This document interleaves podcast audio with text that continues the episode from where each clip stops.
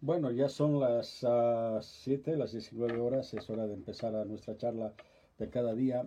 Y quiero empezar felicitando a Camila Aliaga, ella es psicóloga de la iglesia y hoy, si usted vio las noticias del mediodía, sentada al lado del presidente de la República estaba Camila y también tuvo una linda charla con la primera dama de la República. Así que estamos muy contentos y muy felices y muy orgullosos de ti, Camila y sabemos que el Señor está abriendo puertas que nadie puede cerrar y se están cumpliendo las palabras que te dieron en la profecía cuando tuvimos esa conferencia profética, creo que fue el año pasado, en noviembre del año pasado.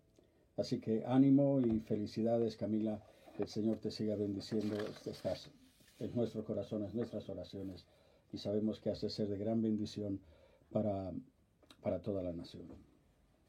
En este momento de, pandemia, este momento en que se está hablando continuamente del COVID-19, todas las noticias, todo lo que se ve en la televisión, todo lo que leemos en todo lugar es acerca de esto. Nos dan las cifras de los que han muerto, de los que están hospitalizados, de los que están contagiados.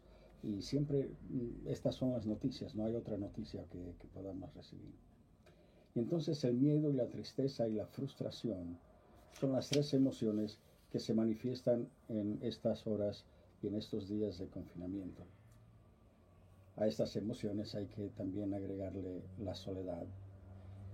Nuestro cerebro no habla español, ni habla italiano, ni habla inglés, no habla ningún idioma en realidad, sino que habla el lenguaje de las emociones. Y entonces es importante que nosotros podamos comprender cuáles son las emociones que estamos sintiendo y cuáles son las emociones que otros sienten cuando hablan con nosotros. Nuestras palabras son la expresión de las emociones que nosotros tenemos en nuestro cerebro. Entonces, cuando hablamos palabras que son fuertes y, que son duras y que son de,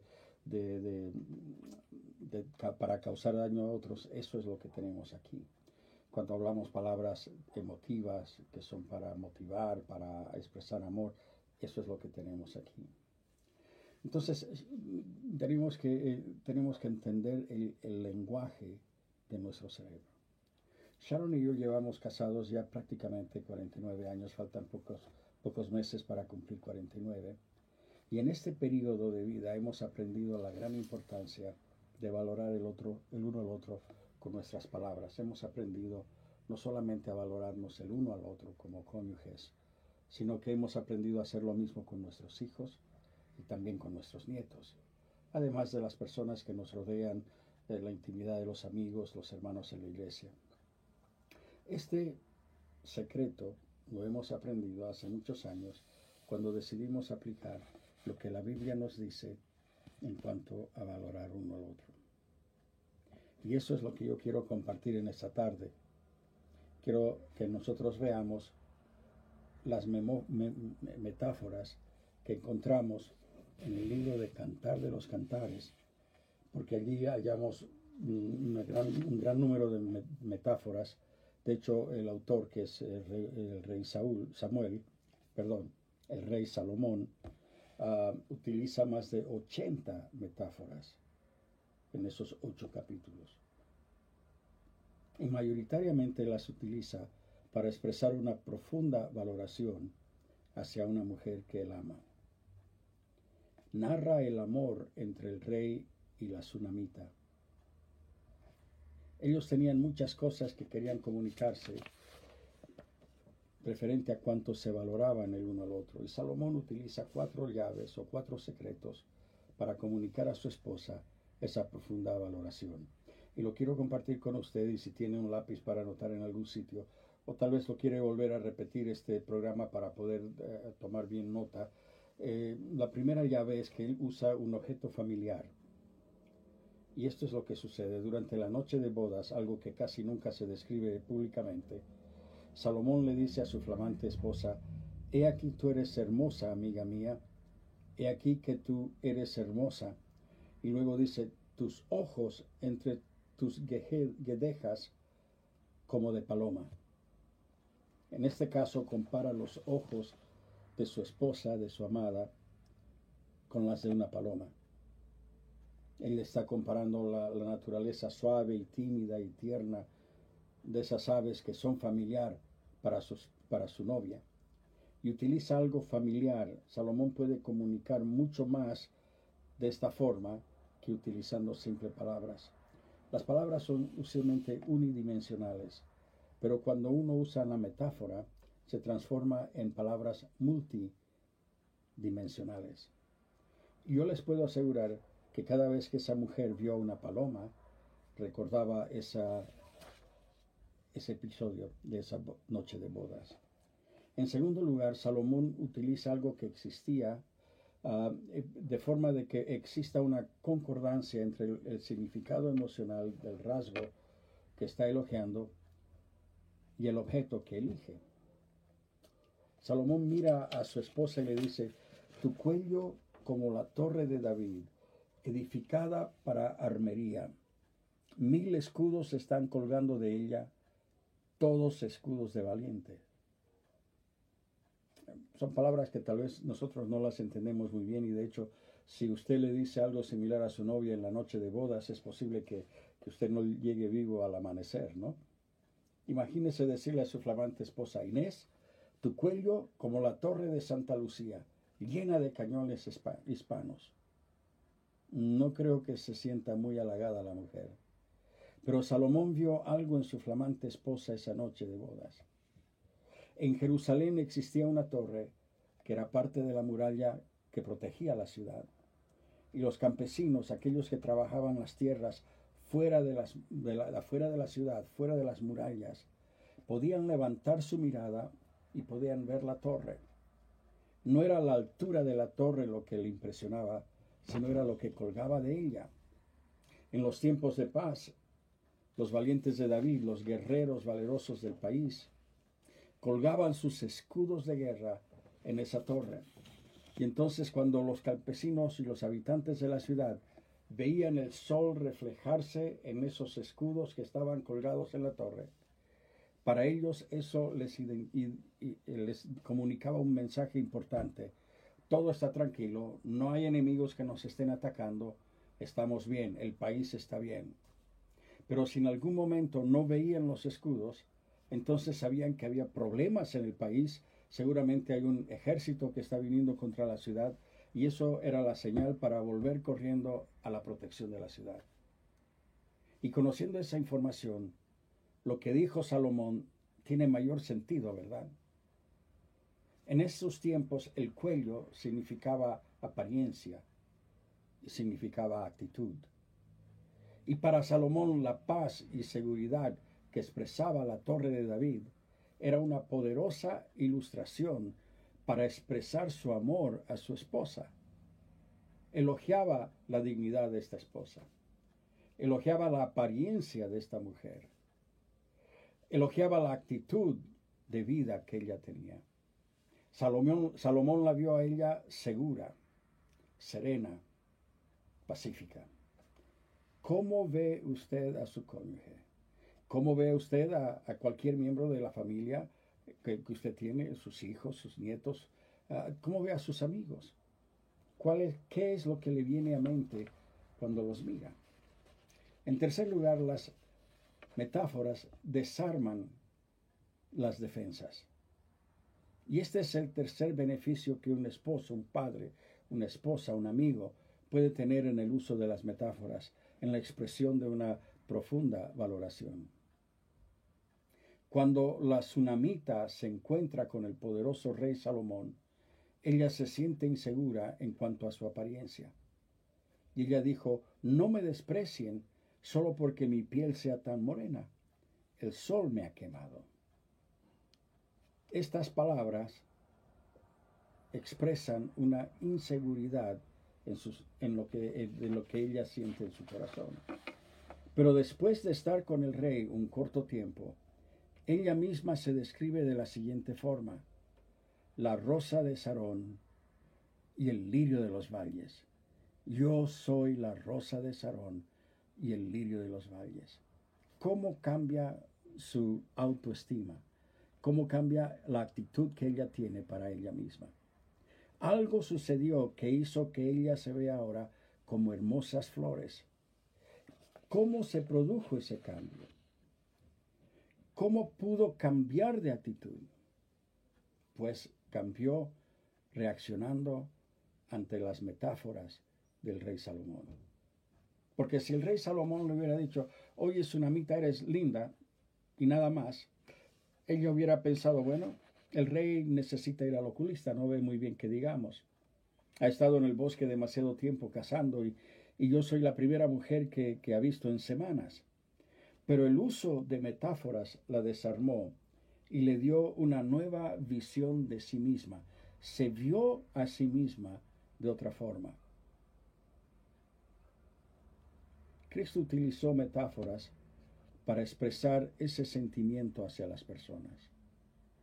Por ejemplo, Cristo dijo, yo soy el buen pastor, que su vida da por las ovejas. Yo soy el que cuida de las ovejas. Él nos ve a nosotros como ovejas, ovejas necesitadas de un buen pastor. Él dijo ser la vid verdadera que nos da el sustento espiritual que necesitamos para sobrevivir. Él dijo ser el pan de vida, un pan que nutre nuestra vida. Y usando esos objetos familiares, Jesús penetra las paredes de inseguridad y desconfianza de las personas. Y mientras el rey Salomón cortejaba a esta hermosa mujer, ella ve la relación con inseguridad y posesividad. Ella dice, mi amado es mío y yo soy suya.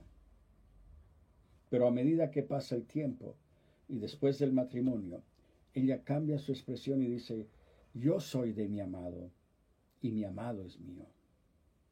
Ya expresa algo de seguridad en sus sentimientos. Más adelante dice, yo soy de mi amado y conmigo tiene su contentamiento. Hay una actitud más segura de sí misma. Y al decir esto expresa total, completa seguridad en cuanto a su relación con Salomón. Y más de 50 veces Salomón expresa por medio de metáforas la alta estima que sentía por su esposa. Y esto es algo que podemos utilizar si tenemos un hijo que está pasando por un periodo de inseguridad. O tal vez usted tiene un amigo, un pololo, una polola, un, un cónyuge que se siente inseguro. Entonces, si nosotros le mostramos, le ilustramos de esta forma, a través de una metáfora, podemos cambiar su vida.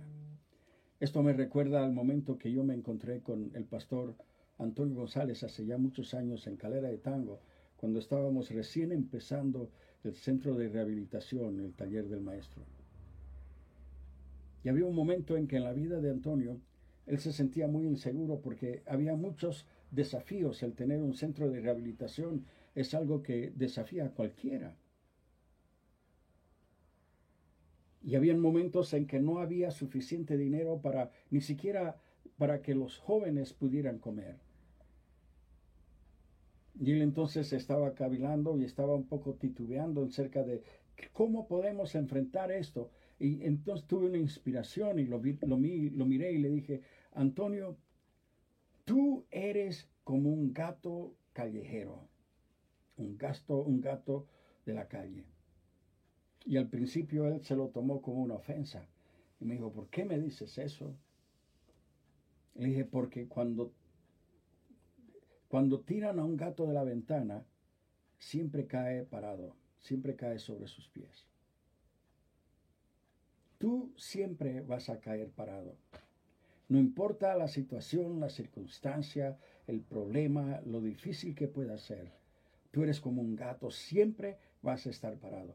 Y sabe que a través de los últimos casi ya 30 años que nos conocemos, esa imagen que ha entrado en su cabeza, lo ha mantenido en, un rumbo correcto y le ha dado la esperanza para poder enfrentar un día más, una necesidad más, una crisis más en el centro de rehabilitación. Porque él se ve como un gato silvestre, un gato que cae sobre sus pies. Nunca le va a ir mal. ¿Cuál es la metáfora que usted está usando con su cónyuge? ¿Cuál es la metáfora que usted usa con sus hijos? Porque finalmente yo quiero hablarles de las metáforas que destacan el potencial de una persona. Destacan los rasgos no desarrollados de esa persona. En el caso de Cristo, cuando él ve a, Cefas, a Simón Pedro, Cristo le cambia el nombre de Simón, que significa caña movida por el viento. Le dice, no, tú no eres una caña que se mueve con el viento. Tú no eres vacilante. Yo veo en ti algo que va más allá de la apariencia de hoy. Y no te vas a llamar más Simón, sino que de hoy en adelante yo te voy a llamar Pedro, que significa piedra, porque eres inamovible, sólido como una piedra. Y Cristo vio un rasgo que no estaba desarrollado todavía en la vida de ese discípulo. En otra iglesia tuve la oportunidad de conocer a una, una, joven esposa que fue abandonada con dos hijos menores de tres años. Es una situación desesperante. Y al principio había gran desesperación en el corazón de esta mujer. Hasta ideas trágicas le vinieron a su mente. Y por un tiempo ella estaba emocionalmente inestable.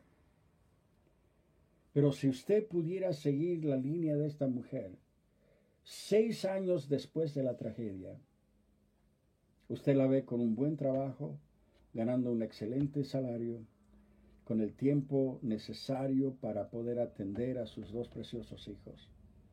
Ahora es una mujer estable. Y si usted le pudiera preguntar, ¿qué es lo que te mantuvo en estos días? ¿Cómo es que llegaste a ser alguien que triunfa en la vida? Ella dijo, obviamente, con la ayuda del Señor, pero además con la ayuda de mi Padre. Porque cada vez que estaba a punto de rendirme, él me decía, hija, tú lo puedes hacer. Tú lo puedes lograr. Tú eres una campeona, eres vencedora. Y después se utilizó una expresión que ella podía entender, una metáfora que ella podía entender. Le dijo, tú eres como la roca de Gibraltar. Todos sabemos que la roca de Gibraltar es una inmensa, una inmensa roca, es una montaña, pero es una sola roca que está en el canal de Suez, en el sur de España, en Gibraltar. Yo sé que tú lo puedes lograr. Nadie te va a mover, nadie te puede vencer. Y dice, muchas veces yo no me sentía como una roca. Al contrario, parecía que, que todo se iba a derrumbar, que nada iba a ser estable. Pero esa descripción paterna la ayudó a sobrellevar una situación negativa y extremadamente difícil. Así que usemos estas metáforas con nuestros hijos, con nuestros cónyuges. Especialmente en estos momentos que son tan difíciles, cuando no podemos salir de casa y si tenemos que salir lo hacemos con mascarilla, con guantes, con lentes, cubrimos la cabeza. O sea, es un desastre poder salir de casa. Hemos cambiado la vida de nuestros hijos. Hemos cambiado nuestra vida. Y necesitan tener palabras que los mantengan firmes. Así que use un objeto familiar. Asegúrese de que haya una concordancia entre el significado emocional del rasgo elogiado y el objeto que usted eh, ha elegido. Y recuerde que las metáforas desarman nuestras defensas. Muchas ocasiones a través del teléfono he tenido que hacer consejería. Mujeres que llaman, que están desesperadas, entre sollozos y lágrimas, me hablan y me dicen, me cuentan su, su realidad, su momento que viven. Y yo tengo que hallar alguna palabra que en la distancia le traiga consuelo al corazón. A veces es difícil, Pero si conozco a esa persona, si sé quién es, yo puedo utilizar algo de su vida para comparar, para que haya una concordancia entre algo especial de su vida y lo que y la palabra de ayuda que quiero darle.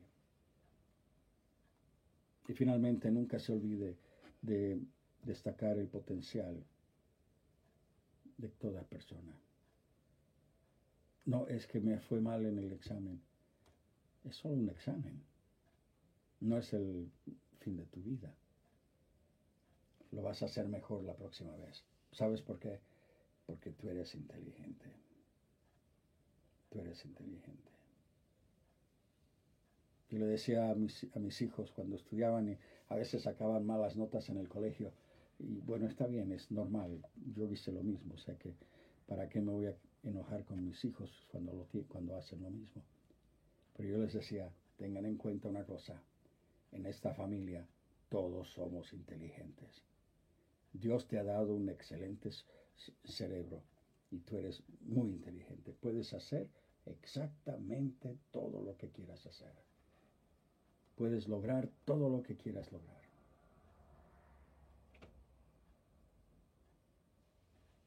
Destacamos el potencial de una persona. Dios utiliza constantemente metáforas para acercarse al hombre. Dios nos dice, venid a mí, todos los que estáis trabajados y cansados, que yo os haré descansar. Nos ve a nosotros como una raza escogida. Nos ve a nosotros como un sacerdocio santo nos ve a nosotros como la niña de sus ojos. Nos ve a nosotros como alguien especial. Tan especial que Cristo no dudó en dar su vida por nosotros. Hay algo especial en tu vida. Hay algo especial en tu vida. Hay algo especial en la otra vida. Dios, en algún, alguien dijo una vez, escuché una predicadora, una mujer que dijo, Dios no hace, no crea basura. Tú no eres basura, tú eres alguien especial. Y así, tú eres alguien especial. Así que quiero orar por ti. Quiero orar eh, de que el Señor te traiga esa valoración ah, profunda, valoración en tu vida y que te des cuenta de que eres alguien importante y que todo va a estar bien. Esta pandemia va, a pasar como todas las pandemias que hemos tenido en, la historia del hombre. Y va a ser mejor. Cada vez que hubo una pandemia, el mundo progresó cuando terminó esa pandemia. Y vamos a estar mejor que antes. Así que vamos a... Padre, pido que en estos días podamos darnos cuenta del real valor que tienen nuestras vidas delante de ti, de la valoración especial que tú tienes por nosotros, de que no nos desechas, no nos dejas fuera, sino que tú nos amas a cada uno de nosotros en una forma especial. Gracias Señor. Y en esta noche quiero que me acompañen los que son de aquí de la congregación de Kings Catedral del Rey Usted sabe, conocen a Ricardo Yarse, hoy fue operado, eh, está en el hospital y queremos orar por él y por su familia. ¿Qué les parece? Así que donde está, si puede poner su mano sobre su corazón. Vamos a estar en contacto. Vamos, en vez de tomarnos de la mano como lo hacemos usualmente, ponemos la mano sobre nuestro corazón. Padre, en esta noche pedimos en una forma especial por Ricardo Yarse, por Claudia, por los niños, Señor. Ricardo, en esta noche que está pasando la noche en el hospital, Señor, después de ser operado. Pedimos, Señor, que tú estés con Él en esa habitación y que quites todo dolor y malestar y que pueda recuperarse pronto de esta operación, Padre. Pido en el nombre de Jesús, Señor, trae paz, trae, consuelo, trae esperanza, en el nombre de Jesús. Y Padre, pido por aquellos que están hoy sufriendo, que están enfermos, aquellos que me están escuchando desde alguna cama, alguien que está en esta noche con dolor, con con enfermedad, Señor. Pedimos que en esta noche que tú intervengas. Pido por David, Señor, que tiene problemas cardíacos. Señor, en el nombre de Jesús, Pido que tú intervengas y que tú reviertas esa situación. Y te doy gracias porque tú eres nuestro sanador. Gracias Señor en el nombre de Jesús. Amén. El Señor les bendiga. Mañana jueves 30 de abril no voy a estar en mi oficina. Mm, ya le diré por qué. Así que mañana no nos vemos. Nos vemos pasado mañana el viernes. El Señor les bendiga. Pórtense bien, laven sus manos, cuídense. El Señor les bendiga y les proteja.